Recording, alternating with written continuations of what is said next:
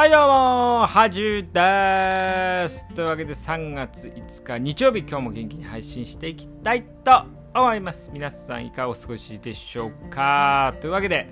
はい。まあ今日もね天気良かったですね。はい。まあだいぶ暖かくなってきましたね。うん皆さん花粉症もね気をつけてもらいたいんですけども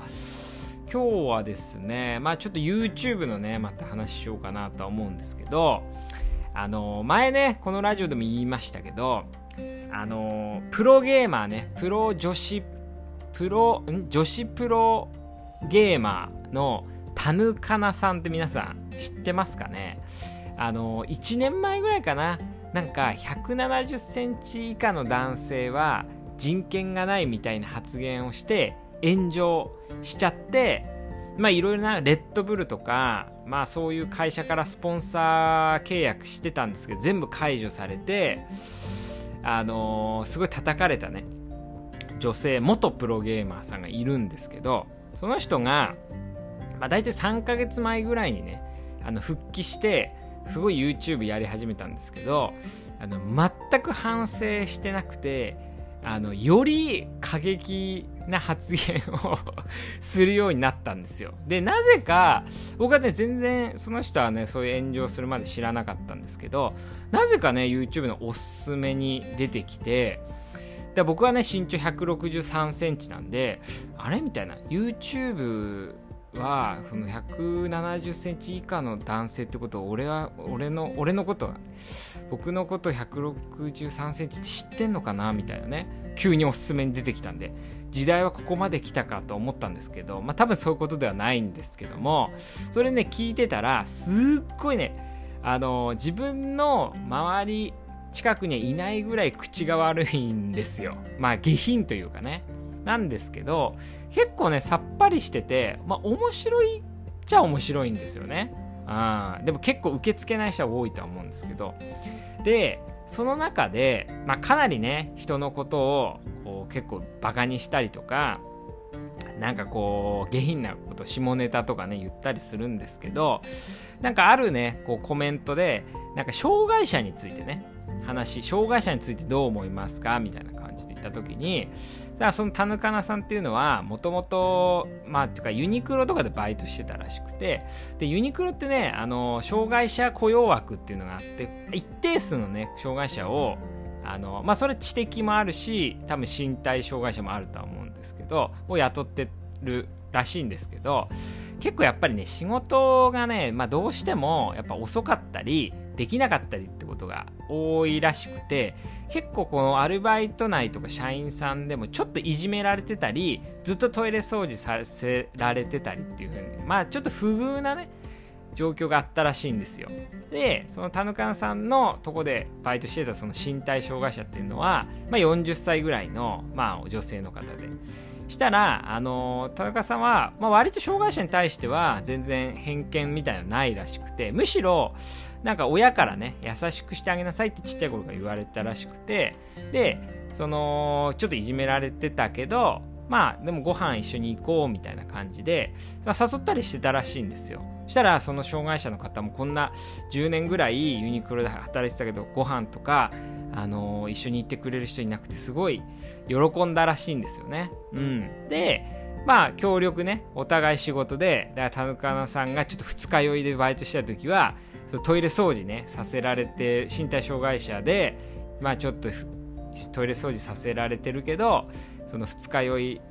の田中さんをトイレでねちょっと休憩させたりみたいなね。だからちょっとこううまいいい関係を保ってたらしくて。で今回ねその炎上で仕事がなくなった時も大丈夫みたいな連絡をすごいしてきたらしくて。なんか私はあのー、田中さんことどんなことあっても応援するからみたいな感じでねしてたらしくてすごいいい関係を保ってるって話で。だからまあなんか障害者に優しくしてるっていう話をまああんまりねこう偉そうにじゃなくて普通のフラットな感じで喋ってていやねほんなんかこういつもねすごい汚い言葉とか使ってるんですけどやっぱね人間っていうのはやっぱ悪い面もいい面もうんやっぱ持ち合わせてるというかうんやっぱよく僕が言う A 面 B 面って話もするんですけどやっぱね裏と表があると思っててうん。なんかすごいねいい話でしたね。なんか久しぶりにちょっと感動したというかうん。やっぱこう人って一元的じゃないなとは思いましたねその話聞いて。でその話聞いてねちょっと思い出したんですけど僕ねまあ小学校も岩手なんですけど僕の小学校は多分4年生小学4年生ぐらいまでは各クラスに1人ぐらいは知的障害者がいたんですよね。多分東京だともう一緒に授業受けたりしないと思うんですけど、まあ、小4ぐらいまで、まあ、1人はいてで席替えとかでまあ一応お世話係みたいなのを1人絶対決めるんですよね。で1ヶ月ごとに交換みたいな。感じでなんで割とちっちゃい頃からねその知的障害者の人と一緒にいたりしてまあでもね結構みんな、まあ、小学生の時って純粋なんで、まあ、もちろんねちょっといじめたりとかはあのー、まあ、いじめてる人とかいたとは思うんですけどでもそれもなんかこうみんなでいやそれはやめようよみたいなうんなできないことも多いけどみたいな感じで結構ね、まあ、優しくしてるって言い方合ってるか分かんないですけど普通にフラットにねみんな接しててだからそのおかげもあってここはあんまりこうまあ昔からというかこう知的障害身体障害者とかが、まあ、いてもとかねちょっと騒いだりとか、まあ、ちょっとあってもまあまあそういう人だよなみたいな。感じでこうあんまり偏見がないんですよね。でもそれってやっぱりその小学4年生ぐらいまでこう一緒にね過ごしてたしどういう感じのことするのかとかどういうことはできないのかとかうんまあ、急にね授業中に出て行っちゃったりしてみんなで追いかけて戻したりとかもあったんですけどまあでも普通に接してれば全然あとは何だろうな自分の成長にもつながるというかうんとは思ったんででもその経験がすごい大きかったなと思いますよね。うんだからすごいいいと思いますね。ちっちゃい頃小学生の時とかにそういうちょっとハンディを抱えた人と一緒にいるっていうのはすごい大きいと思いますね。うんだからそれを思い出してね、うん、なおちゃんね。なおちゃんね。なおちゃん。だからたまに昔ねその後に大学時代とか一回岩手帰った時とかになおちゃんがねちょうど新幹線の時とかにいてでお母さんもちろんね知ってるんでああなおちゃんみたいな感じ全然変わってなくてね。うんなんか嬉しい感じもありましたしね。うん。だからこうなんか過度に世話するとか優しくするとかって思うとやっぱりこう自分にも負担になるんでまあ適度にというか、まあ、自分がまあ手伝えることは手伝うみたいなスタンスがいいんじゃないかなと思いましたね。うん。